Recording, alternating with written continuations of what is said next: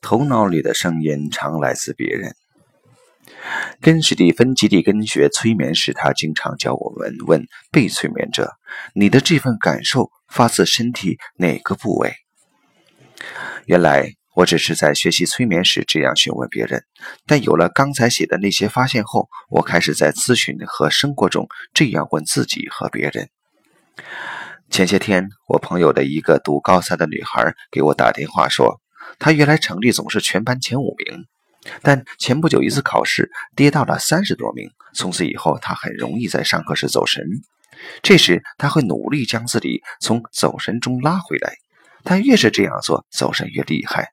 他该怎么办？我听他讲完问题后，问他：“你觉得刚才那些话是从你身体哪个部位发出来的？或者说，你讲刚才那些话时，你的注意力在什么部位？”他想了一会儿后说：“全是脑子里，好像脑子里有两个声音，一个声音说不要走神，但另一个声音却将自己拉向走神。这两个声音不断地打架，这令他的脑子有些乱。”他讲完这番话后，我建议他坐端正一些，双脚踏在地上，并让他将注意力放到双脚上来，感受双脚的每一部位。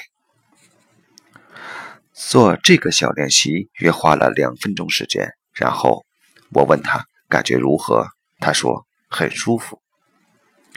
这是一个很小但很重要的体会。通过这样的体会，我们会发现，当感觉到混乱时，常常就是脑子里声音太多，而且他们还有矛盾。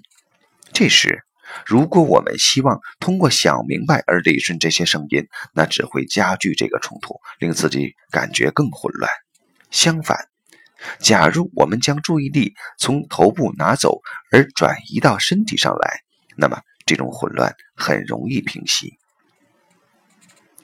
我的文章常常写：尊重你自己的感觉，聆听你内在的声音。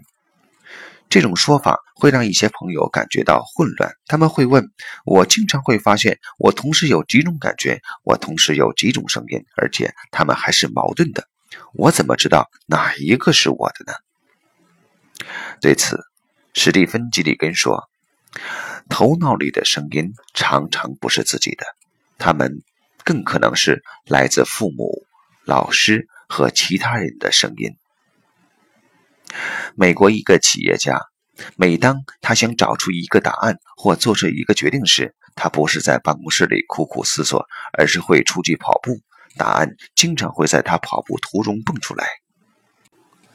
我自己也发现，灵感都是蹦出来的，而不是绞尽脑汁想出来的。